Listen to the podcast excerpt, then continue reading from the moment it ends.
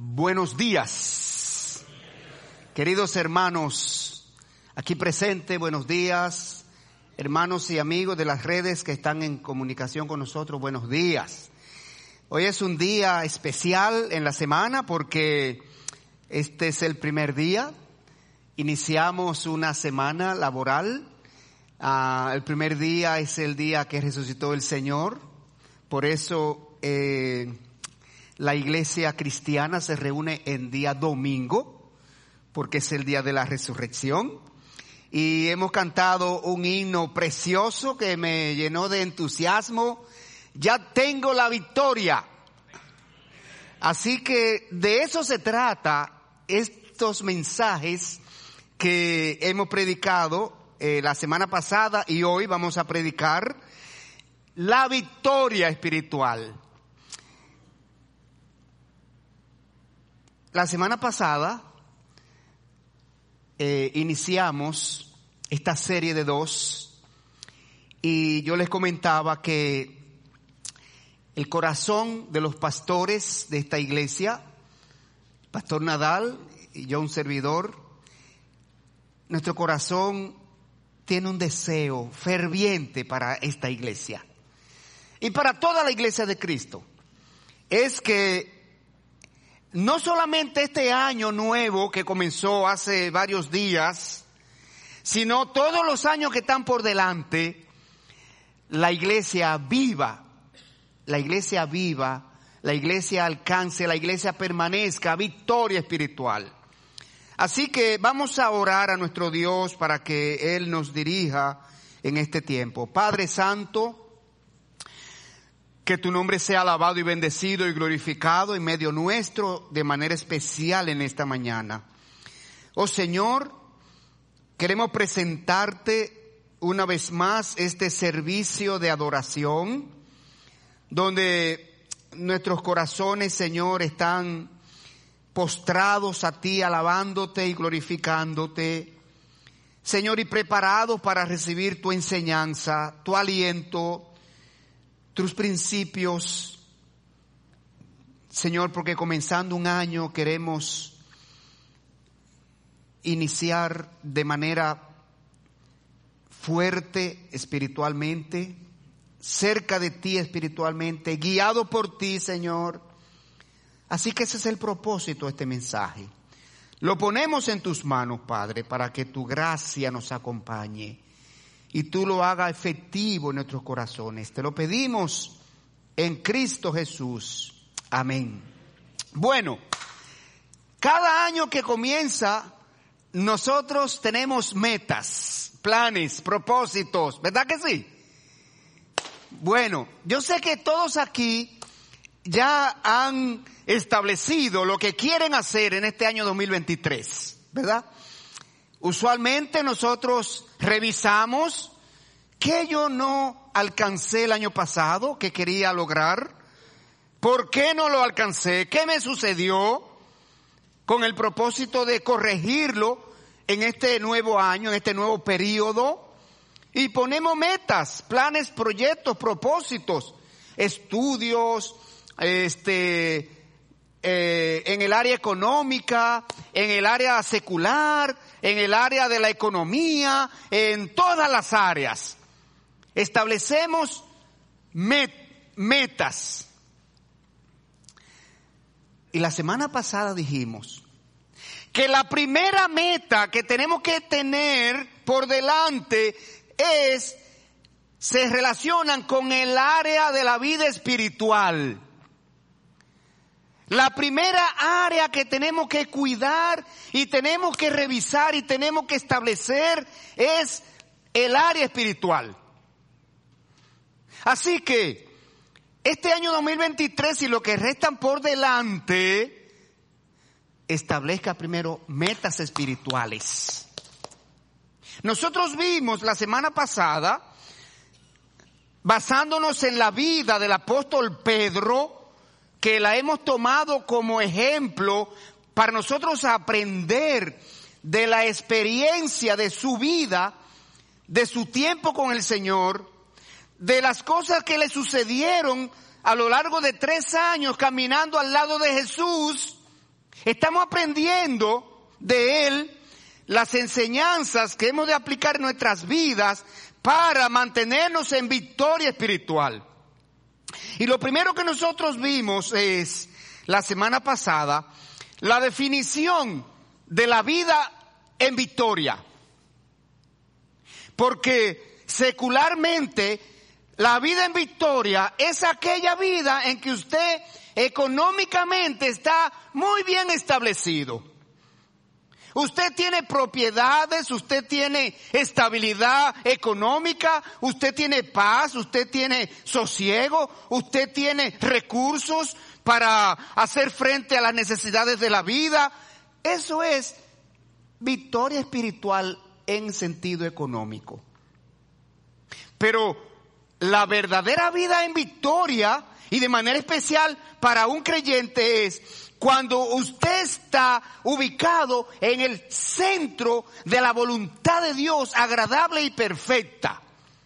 Esa es la verdadera vida en victoria. Cuando usted ha alcanzado, usted ha entrado en los propósitos de Dios para su vida. Eso lo vimos la semana pasada. Estamos haciendo un ligero, un breve repaso para ubicarnos con respecto a lo que ya vimos. Entonces, para el creyente, una vida en victoria, usted está ubicado en el centro de la voluntad de Dios, usted está produciendo frutos espirituales para Dios, usted está cumpliendo su papel como luz y sal de la tierra, usted está iluminando en su entorno a quienes están en tiniebla espiritual, usted está cumpliendo con la gran comisión, usted está haciendo influencia positiva a su alrededor con su buen testimonio que honra y glorifica a Dios. Ese es un creyente en victoria. Ahora, la semana pasada nosotros vimos cómo entrar en la vida de victoria. ¿Cómo se entra en la vida de victoria? Porque si usted es una persona que está aquí sin Cristo, si usted todavía no se ha convertido a Cristo, entienda que la vida de victoria se alcanza estando en Cristo Jesús. Fuera de Cristo Jesús, la vida es fracaso. Y el apóstol Pedro comenzó su vida de victoria cuando se interesó en la palabra de Dios. Es el, paso número uno para usted entrar a la vida de victoria. Tiene que interesarse en la palabra de Dios. Usted no puede alcanzar victoria en su vida al margen de Dios.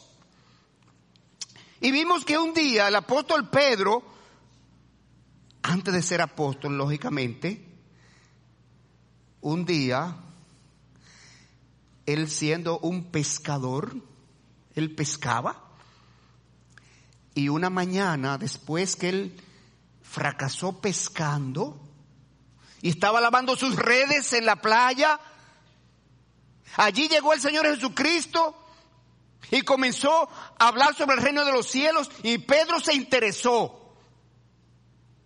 Y Pedro entonces no solamente se interesó, sino que tuvo el privilegio de que el Señor utilizó su propia barca para hablar a la gente. Y Pedro se quedó allí y escuchó el mensaje de salvación. Y el segundo paso para la vida victoriosa es que Pedro puso toda su confianza en Jesucristo. Y la cercanía con el Señor Jesucristo lo llevó a confesar sus pecados reconocer y confesar sus pecados. Y luego puso, luego entregó su vida al Señor Jesucristo. Cuando, cuando Jesucristo le dijo, sígueme. Y dejándolo todo, le siguieron. Entonces, en esta mañana, antes de comenzar a tratar el tema que vemos, que queremos ver en esta mañana, yo quisiera hacer una exhortación a toda persona sin Cristo. A toda persona que no se ha convertido a Cristo, que no ha entregado su vida a Cristo. A toda persona que va sin rumbo espiritual en esta vida. A toda persona que no sabe, que no sabe, que no, que no está segura de que su vida va a arribar a un puerto seguro en sentido espiritual cuando se vaya de este mundo. Entienda, la vida en victoria, la vida en los propósitos de Dios es en Cristo Jesús. Él es a quien Dios puso como mediador, a través de quien Él perdona los pecados, a través de quien Él concede bendiciones espirituales. Entonces, Pedro aquí entregó su vida al Señor Jesucristo y se convirtió en su discípulo, luego en el apóstol Pedro y allí comenzó a servir al Señor. Pero la semana pasada vimos que Pedro se deslizó y aprendimos ocho, ocho síntomas de la caída espiritual para nosotros a lo largo de este año 2023 y los que están por delante, estar muy atentos a esos síntomas en nuestra vida.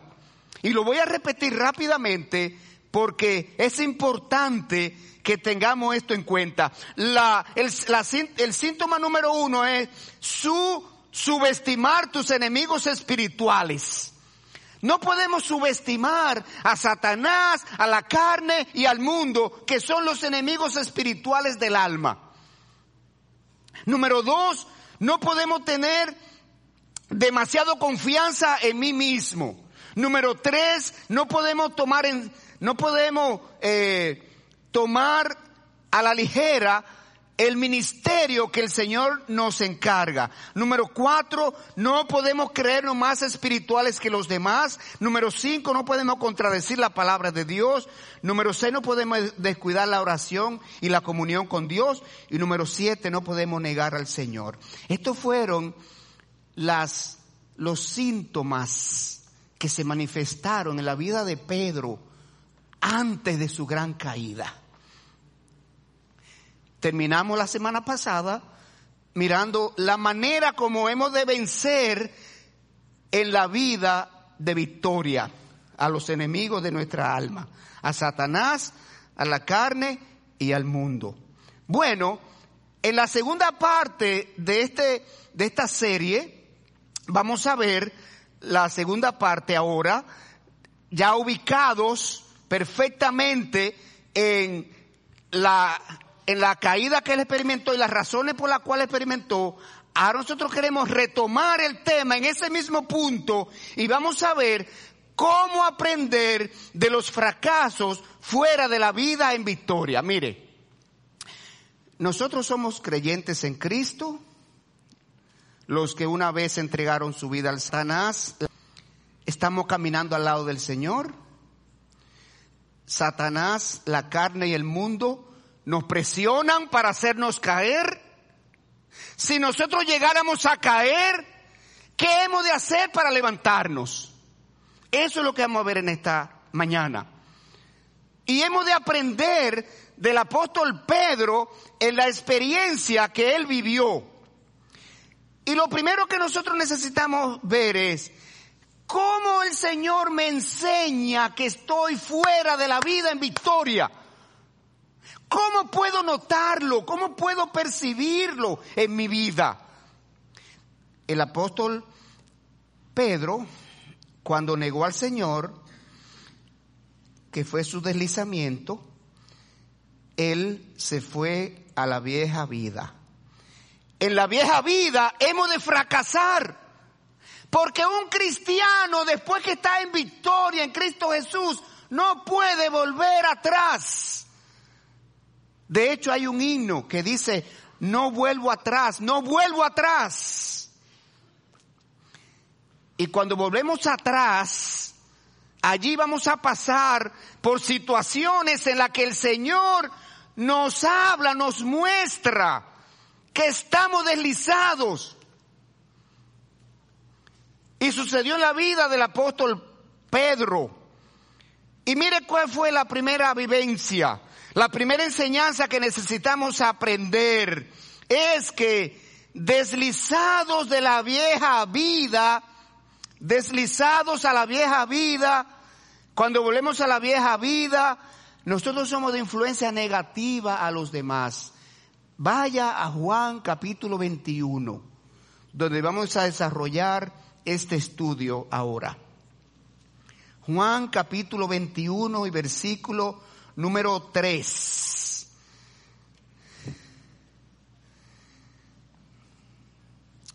Vamos a leer el número uno para que nos ubiquemos.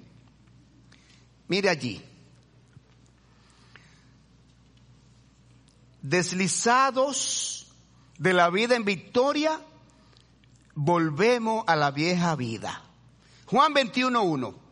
Después de esto, Jesús se manifestó otra vez a sus discípulos junto al mar de Tiberias y se manifestó de esta manera.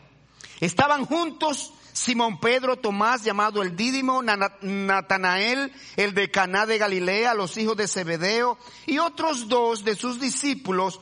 Y Simón Pedro les dijo, voy a pescar, voy a pescar. Mire, después que el apóstol Pedro negó al Señor, después que él negó al Señor, él, en lugar de mantenerse cerca del Señor, en oración al Señor, buscando la fortaleza del Señor, buscando volver a la vida de victoria en el Señor, él dijo, voy a pescar. ¿Y por qué no dijo, voy a orar? Voy a pescar. Me voy a la pesca a mi, a mi antiguo entretenimiento, a mi antiguo hobby. Y mire lo que pasó allí. Arrastró hacia la vieja vida a otros seis de los discípulos. El versículo número tres dice Simón Pedro les dijo voy a pescar. Ellos le dijeron vamos nosotros también contigo. Mi hermano, mi hermana que está aquí y de las redes, usted tiene que estar observando su vida. Si usted está siendo de influencia negativa para otros, usted tiene que recapacitar. El Señor te está hablando.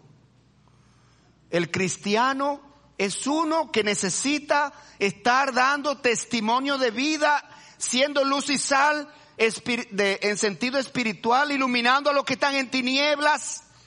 Y si tú no estás siendo de influencia positiva, tiene que revisarte. De modo que la primera enseñanza es que deslizado de la vida en victoria, nosotros no somos de influencia positiva a mi alrededor. Tenemos que estar atentos a esa realidad. Arrastramos a otros a la vieja vida y somos de influencia negativa para ellos. Siguiente. Fueron deslizados de la vieja vida, no tenemos el favor de Dios. El versículo 3 al final dice, fueron y entraron en una barca y aquella noche no pescaron nada. En la vida lejos del Señor Jesucristo nos irá mal. Indiscutiblemente que en esta escena todo habla de derrota y usted lo va a ver hasta que el Señor Jesucristo interviene. Cuando estamos haciendo las cosas sin haber buscado la anuencia de Dios, hemos de esperar un fracaso rotundo. Trabajaron toda la noche y no atraparon un solo pez. Dios nos bendice solo cuando permanecemos en Cristo Jesús y en obediencia a su palabra. Juan 15, 4. Juan, Juan 15, 4 es un texto que todos nos sabemos. Yo soy la vid, vosotros los pámpanos, el que permanece en mí y yo en él, este lleva mucho fruto porque separado de mí nada podéis hacer. Hermanos, date cuenta. Cuando las cosas te están saliendo mal, observa si es que tú estás fuera de la voluntad de Dios. Pero sigamos adelante. ¿Qué es lo siguiente que vemos? Es que deslizados de la vida en victoria, se oscurece tu visión espiritual. En el versículo 4 se ve claramente esto, mire. Cuando ya iba amaneciendo, se presentó Jesús en la playa, mas los discípulos no sabían que era Jesús, no lo reconocieron. Evidentemente que el apóstol Pedro y los demás no reconocieron al Señor cuando les apareció, se ve que habían perdido su conexión con el Señor. Esto mostraba también que su visión espiritual estaba oscurecida. Hermanos, tengamos mucho cuidado en sumergirnos en situaciones de la vieja vida donde no podemos reconocer la voz de Dios, donde no podemos reconocer las señales que Dios nos da por medio de diversas circunstancias, donde no podemos percibir la voz de Dios que nos a través de otros hermanos, de los líderes. Pero sigamos mirando cómo se va desarrollando este capítulo 21 de Juan. Ahora, cuando suceden estas cosas en la vida de Pedro y de los demás que le acompañaban, ellos allí pudieron entender que la derrota que estaban sufriendo, que le estaban sucediendo, es porque ellos andaban lejos del Señor. El Señor había encargado a Pedro confirma a los discípulos.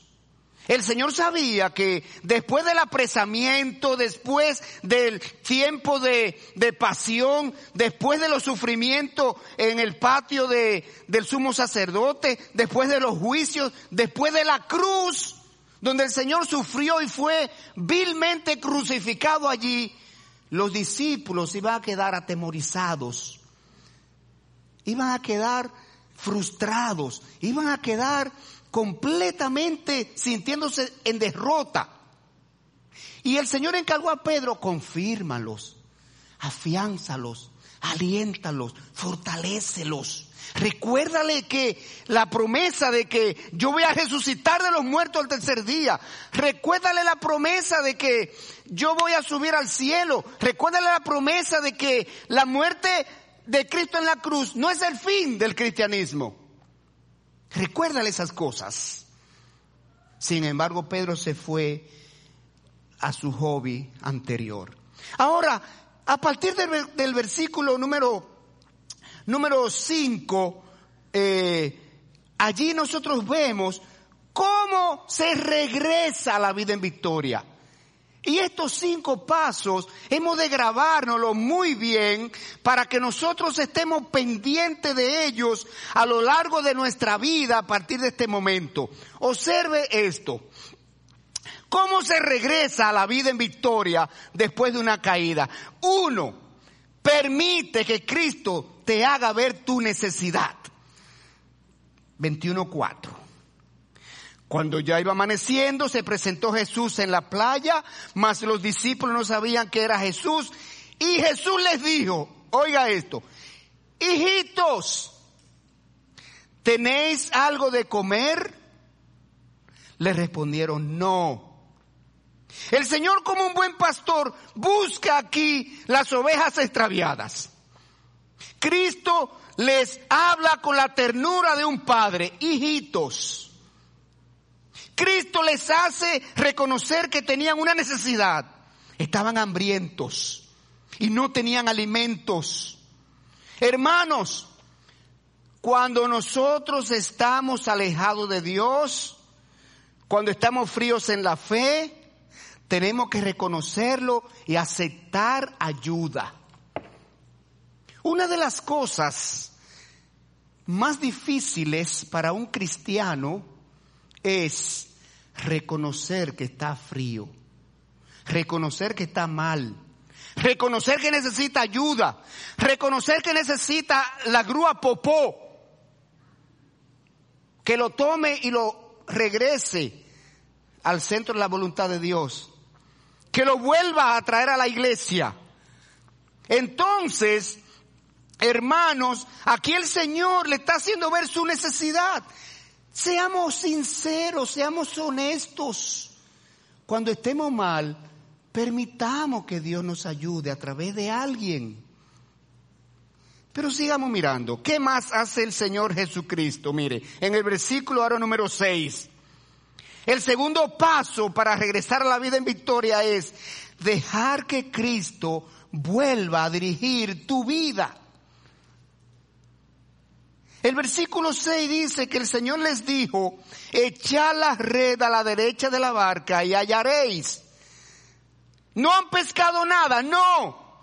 Echen la red a la derecha de la barca y hallarán. Entonces la echaron y ya no podían sacar por la gran cantidad de peces. Cristo quiere mostrarles que a pesar de que lo habían visto morir en la cruz, Él sigue teniendo control sobre la naturaleza. Él sigue teniendo control sobre las circunstancias. El Señor quería que ellos continuaran permitiéndoles seguir dirigiendo el rumbo de sus vidas. Hermanos, gobernados y dirigidos por el Señor, Él nos va a guiar de manera segura, nos va a llevar al puerto seguro. Dejémonos dirigir de la palabra de Dios. ¿Qué es lo que dice el Salmo 119, verso 105, si no me equivoco. Lámpara es a mis pies tu palabra y lumbreras a mi camino. Dejemos que el Señor vuelva a dirigir nuestra vida. En el versículo 7, deja que el Señor te muestre tu desnudez cuando estamos descarriados, estamos en desnudez espiritual. Deja que el Señor te la muestre. Observe lo que sucedió aquí.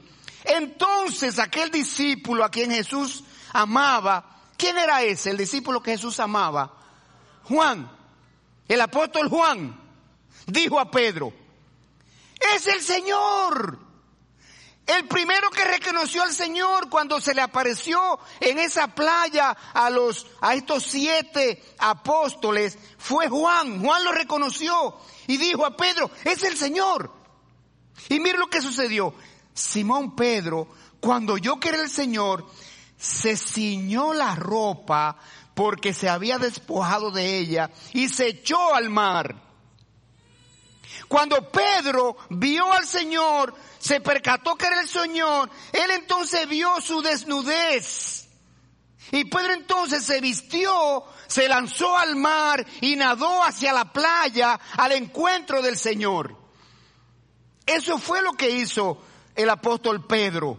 Se fue adelante, dejó la barca y a los compañeros bregando con la red que había atrapado muchos peces y él se fue al encuentro del Señor.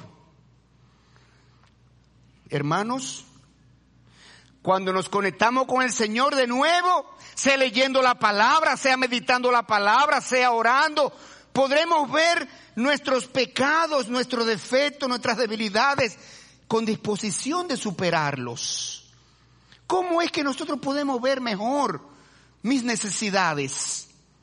¿Cómo es que usted ve mejor sus defectos? Con un espejo y con mucha luz.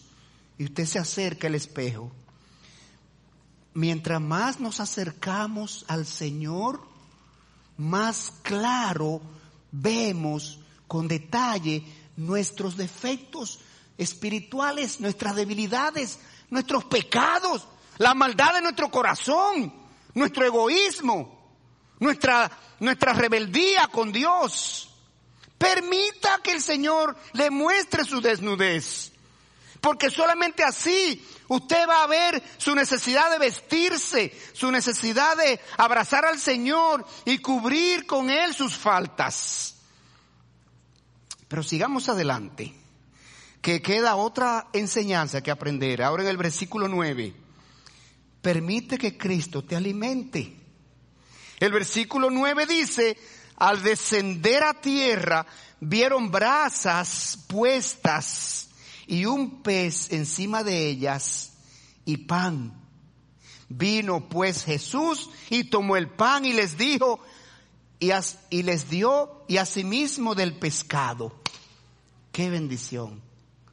Aquí nosotros podemos ver que Jesús los encontró cansados, hambrientos y frustrados, pero Jesús los alimentó. Cuando ellos reconocieron que estaban hambrientos, el Señor Jesucristo le ofreció alimentos. Hermanos, esto ilustra que cuando nos alejamos de la iglesia se nos agota el alimento espiritual. El cristiano que no se alimenta, ¿sabe lo que le pasa? Se seca. Si usted solamente saca alimento de su despensa y usted no vuelve a entrar, ¿qué va a suceder? Se agotó. Y hay cristianos que se agotan espiritualmente, se le agota el alimento espiritual. Necesita, necesita volver a alimentarse con la palabra de Dios. Hay que tener cuidado con eso. Inclusive, Usted puede agotarse espiritualmente aún sirviendo al Señor. Por eso nos preocupa cuando los hermanos se internan en cuna y no, no, no, no, este es mi ministerio, tengo un año aquí y tengo año y medio aquí. No, mi hermano. Nos preocupa cuando se internan allí arriba y no quieren bajar. Porque hay un riesgo. Tú te refugias en un ministerio y no te estás alimentando. Tienes que rotarte en los ministerios para servir por un tiempo, para alimentarte en otro tiempo. Eso es una norma en esta iglesia. Necesitamos aplicarla, cumplirla. Porque podemos agotarnos espiritualmente y quedarnos vacíos espiritualmente. Mira adelante versículo número 15 ahora. ¿Cuál es el siguiente paso para nosotros salir de la caída? Restaurarnos del deslizamiento, volver a la vida de victoria en Cristo Jesús, aceptar que Cristo te evalúe y te encomiende al ministerio. Mire qué cosa más interesante. Cuando un cristiano se desliza, el cristiano pierde su amor, parte de su amor por el Señor, por la obra, por los ministerios, por la comunión de los hermanos, por escuchar la palabra, por meditar en la palabra. Se enfrió el amor al Señor cuando estoy deslizado. Y el Señor ahora lo primero que hace después que lo alimenta y después que lo busca y después que lo vuelve a traer a Él, es que lo lleva a afianzarse en el amor al Señor. Es por esa razón que el Señor le hace a Pedro tres veces la pregunta de que si me amas. Pedro quería que, eh, Jesús quería que Pedro confirmara su amor por el Señor meditara, tuviera convicción de su amor por el Señor. Observe esto, versículo 15. Cuando hubieron comido, Jesús dijo a Simón Pedro, Simón hijo de Jonás, ¿me amas más que estos? Le respondió, sí Señor, tú sabes que te amo. ¿Ya era suficiente? Pero el Señor le pregunta la segunda vez lo mismo. Pedro, el Señor primero le encarga el ministerio. Ah, tú me amas. Apacienta mis corderos. Versículo 16. Volvió a decirle la segunda vez, Simón, hijo de Jonás, ¿me amas? Pedro le respondió, sí, Señor, ya te lo dije. Tú sabes que te amo. Le dijo, pastorea mis ovejas. Le reconfirma el ministerio. Mira el 17. La tercera vez le dijo Jesús, Simón, hijo de Jonás, ¿me amas? Pedro se entristeció de que le dijera la tercera vez, ¿me amas? Y respondió, Señor, tú lo sabes todo, tú sabes que te amo. Le dijo Jesús entonces, apacienta mis ovejas. Tres veces desarrolla este ministerio que te estoy dando. Ya te di un ministerio anteriormente y no lo hiciste. Hermanos, ¿qué tan fiel fue usted al ministerio que desarrolla en este año que pasó? ¿Qué tan fiel fue usted? Propóngase este año que entró nuevo y los años que están por delante, mire, desarrollar su ministerio fielmente al Señor hasta que el Señor lo remueva de ahí, si es su voluntad. Me llega a la mente una frase que tenía el pastor Mayen, que decía, desarrolla tu ministerio hasta que se te caigan los dientes. Y es lo que el Señor está demandando aquí. Pedro, tres veces te dije, pastorea, alimenta, apacienta. Desarrolla el ministerio del pastorado en la iglesia, en, mi redil.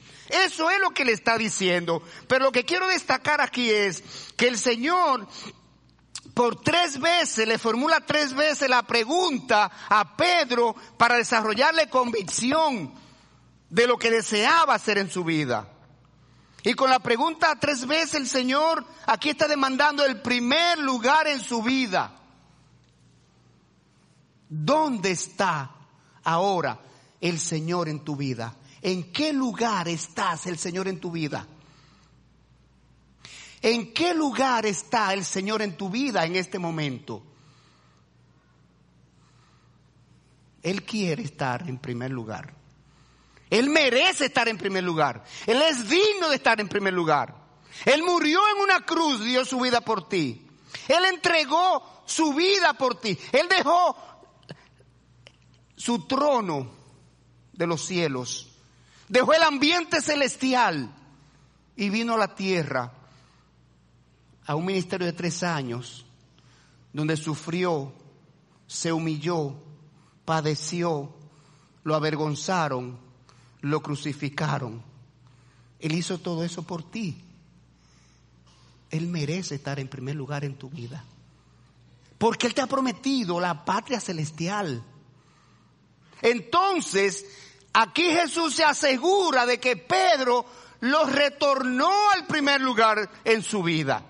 Ahora, vamos a seguir adelante con el capítulo 21 del Evangelio de Juan, porque necesitamos ver ahora cómo establecernos en la vida de victoria. Y aquí es que yo quiero hacer un énfasis especial. Año 2023. Vamos a llegar al final del 23, si el Señor nos lleva antes. Cuando estemos aquí, al final del año 23, que nosotros evaluemos mi vida cristiana durante el año 23, tú puedas decir, lo viví en victoria. Fue un año exitoso en el Señor. Fue un año donde me afiancé en el Señor. Fue un año donde glorifiqué a Dios con mi vida. Fue un año donde cumplí la gran comisión. Fue un año donde dejé satisfecho al Señor. Mire cómo se afianza un cristiano en el ministerio después de un deslizamiento o después de un tiempo de frialdad en la fe. Mire lo que pasó aquí en el versículo número 20. ¿Cómo establecerte en la vida de victoria? Paso número uno. Tienes que poner tu mirada en Jesús y nunca en los demás. Tu mirada en Jesús nunca en los demás. En este versículo 20, el Señor acaba de dar a Pedro un ministerio en los versículos anteriores. Pedro pastorea mis ovejas, alimenta mis ovejas, dirige mis ovejas. Eres el pastor de la iglesia, el primer pastor de la iglesia. Eres tú, Pedro. Tú eres el primer pastor de mi redil aquí en la tierra. Y Pedro, wow, Señor, Señor, gracias. Pero mire lo que Pedro hace. Volviéndose Pedro, vio que le seguía el discípulo a quien Jesús amaba. El mismo que en la cena se había recostado al lado de él. Y le había dicho, Señor, ¿quién es el que da a entregar? Cuando Pedro le vio, dijo al Señor, Señor, Señor, ¿y qué de este? ¿Y qué de este? Jesús le dijo, si quiero que él quede hasta que yo venga, que a ti. Sígueme tú. De modo que el apóstol Pedro quería que el Señor le dijera lo que pasaría con la vida y con, y con el ministerio del apóstol Juan. ¿Qué tú le vas a encargar a él, Señor? Señor, tú quieres que yo sea el pastor. ¿Qué tú le vas a encargar a él? ¿Y qué va a pasar con él? Con su vida, con su ministerio, con su testimonio. Señores, el Señor pide a Pedro Concéntrate en ser fiel en tu propio ministerio y no quiera llevar el ministerio y la vida de los demás. No nos preocupemos por lo que están haciendo los demás. Asegurémonos de que nosotros estamos haciendo lo que el Señor nos encomendó te preocupes de los demás. Cada uno va a dar cuenta al Señor por lo que el Señor le ha pedido. Cada uno va a dar cuenta al Señor de los dones que el Señor le ha entregado. Concéntrate tú en poner tu don al servicio de la obra y del Señor y no te preocupes por los demás. O no hay un texto que dice, caerán a tu diestra miles y a la otra diez miles, mas tú permanece fiel. Asegurémonos, hermano, de ser parte del remanente fiel del Señor. El Señor mismo dijo, cuando regrese el Hijo del Hombre a la tierra, ¿hallará fe? ¿Qué quiere decir esto? que la fe se va a escasear. Van a escasear los hombres y mujeres de fe que permanecen fiel hasta el final. Pero asegúrate tú de ser parte del remanente fiel. La pregunta formulada allí, eh, la recomendación formulada aquí al apóstol Pedro es, pon tus ojos en lo alto cada uno dará cuenta de lo que tiene que hacer. Sigamos adelante. Hebreos 12.2. Hebreos 12.2. ¿Se acuerdan de ese texto? Puestos los ojos en Jesús, el autor y consumador de la fe, el cual por el gozo puesto delante de él, sufrió la cruz, menospreciando el oprobio, y se sentó a la diestra del Señor. Así que, hermano, nuestros ojos puestos en Jesús, no en los demás. Siguiente. Enfócate en el Señor. Enfócate en el Señor. Querido hermano, si te ha desenfocado, si has quitado la mirada del Señor, reenfócate de nuevo y pon tu mirada en el Señor. Si ha bajado al Señor del primer lugar en tu vida, del trono de tu vida, necesita devolverle el señorío de tu vida. Eso fue lo que pasó con Pedro. En el patio del sumo sacerdote, Pedro bajó al Señor Jesucristo del trono de su vida. Y cuando le dijeron, tú andabas con él, tú eres uno de ellos, él temió por su vida. Dijo, no, no, no, no, no, yo no conozco a ese hombre. Y lo negó tres veces. ¿Usted sabe por qué que nosotros negamos al Señor en nuestra vida? Y cuando se nos presenta la oportunidad de manifestar nuestra fe, ¿por qué lo negamos? Por temor. Oiga, por temor a lo que digan. por temor a lo que me hagan, por temor a lo que piensen de mí.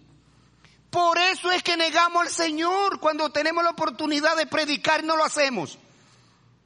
Por eso es que cuando alguien hace un chiste feo, un cuento rojo, un cuento que denigra moralmente, un cuento que, que denigra a veces a Dios mismo, nos quedamos callados.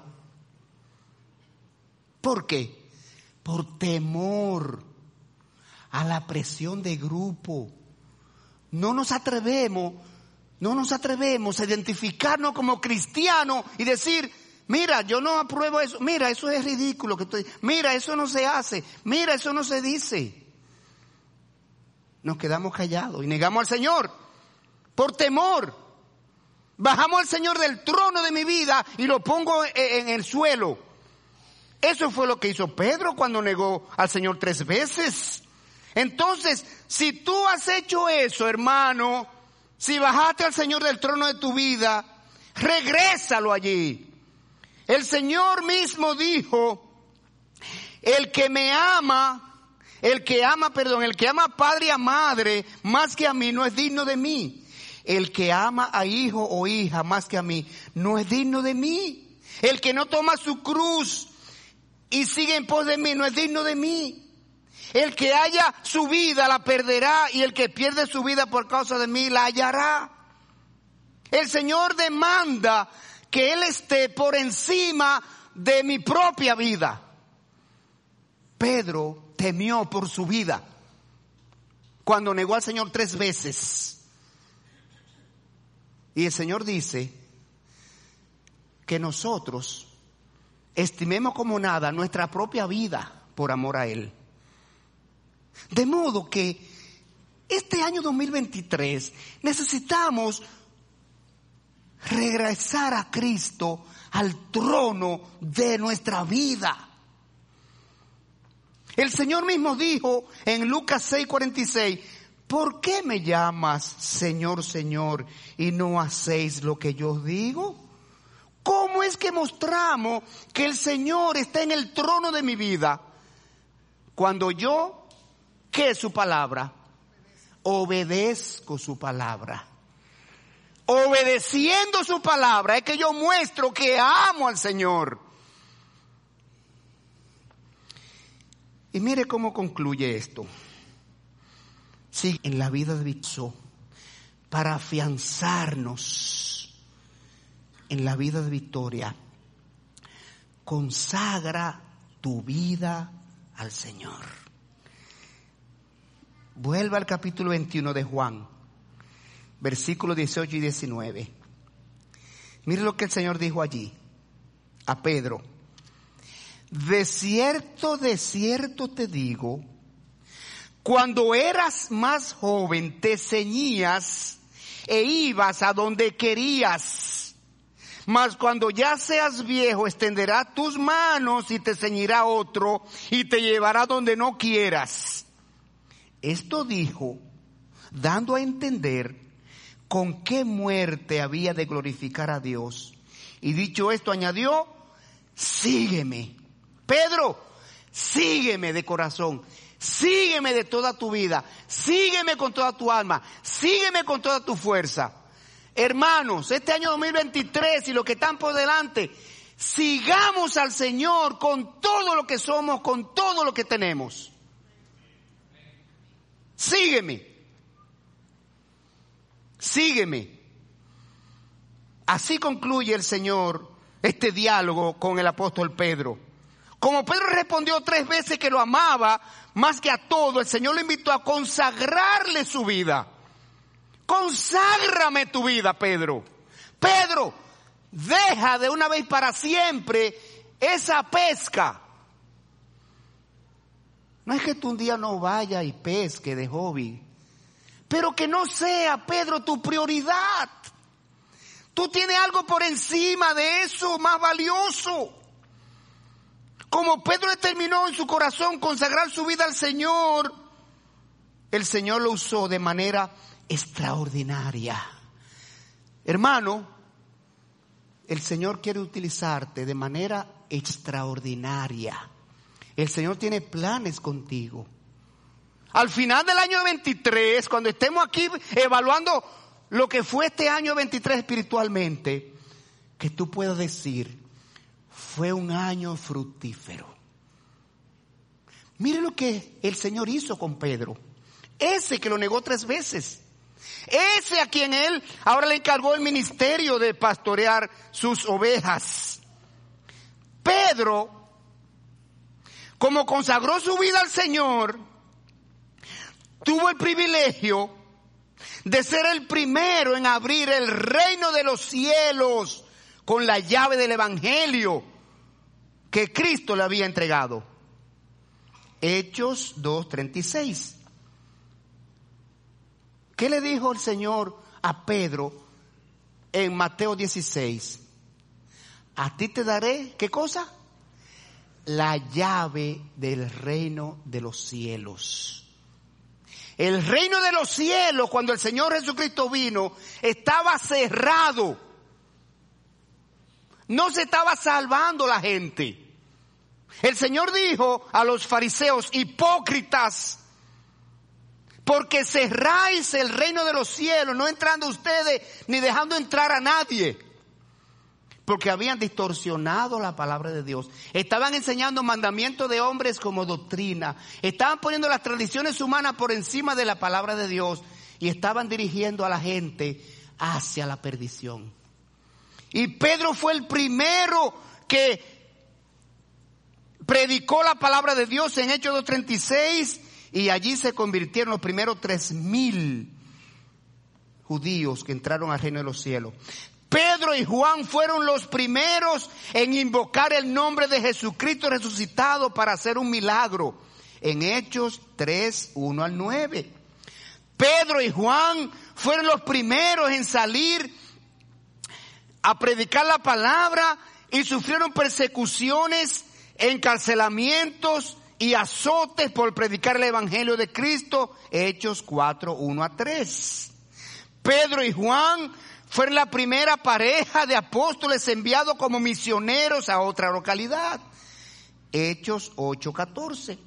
Pedro, el apóstol Pedro, fue usado por Dios para escribir dos edificantes epístolas del Nuevo Testamento, primera y segunda de Pedro. Se ve que Dios usa hombres y mujeres creyentes, consagrados, fieles, obedientes, diligentes y dispuestos a servir. Dios los usa. Y que en el corazón de cada uno de nosotros esté el deseo de que Dios me use. Que Dios me use en este año 2023 y en el 24 y así sucesivamente hasta que el Señor regrese. Así que concluyendo y aplicando a nuestra vida la enseñanza de este mensaje, hermano, hermana, si te sientes desalentado o afligido o derrotado por haberle fallado al Señor de alguna manera en este año que pasó, acude a la promesa de Dios. Dios concede una segunda oportunidad. Dios es el Dios de las segundas oportunidades. Lo hizo con Jonás. Si le falla, lo hizo con Pedro. ¿Por qué no lo va a hacer contigo? Si le fallaste al Señor este año que pasó, no te quedes derrotado, no te quedes afligido, no te quedes allí desalentado. Ven al Señor. Reconcíliate con el Señor. Vuelve el Señor al primer lugar en tu vida. Comienza de nuevo. Salmo 55, 22. Este salmo me encanta. Echa tu carga sobre el Señor y Él te sustentará porque no dejará para siempre caído al justo. Hermanos, volvamos al Señor, pidámosle perdón si le hemos fallado, pero pidámosle que nos fortalezca, pidámosle que nos restaure, Pídele que te dé aliento. Pídele que cambie tu condición de tristeza en gozo y de desaliento en esperanza. Afrontemos este nuevo año 2023 con esas actitudes. con confianza, con aliento, con seguridad, con paz, con canto, en victoria. Porque hay muchas cosas que hacer. Hay muchas personas a quien predicar el Evangelio. Hemos entrado en la segunda etapa de 40 años de esta iglesia y hemos de entrar fortalecidos. De modo que renovemos el compromiso con el Señor, renovemos la consagración con el Señor, restauremos al Señor a su primer lugar, pongamos la voluntad en acción, dediquémonos y esforcémonos en dar lo mejor al Señor y Él fructificará tu vida espiritual y tus ministerios. De eso podemos estar seguros. El Señor obra a través de aquellos que están disponibles, que están dispuestos. Sé tú uno de ellos. Oremos. Señor, gracias. Gracias por tu palabra tan efectiva, Señor. Tan viva, tan eficaz, tan cortante que ella penetra hasta lo más profundo de nuestro corazón y nos hace discernir allí hasta los pensamientos.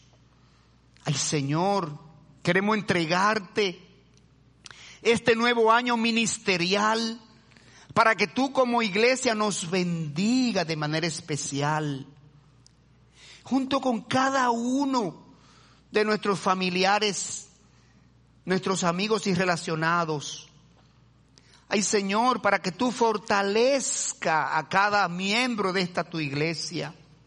Señor, para que tú renueve nuestras fuerzas. Para que tú, Señor, reafirme nuestro norte. Para que podamos ser fructíferos para ti, Señor. Haznos mejores siervos, mejores hijos, mejores creyentes. Señor, te lo pedimos en el nombre de Cristo Jesús. Amén y amén.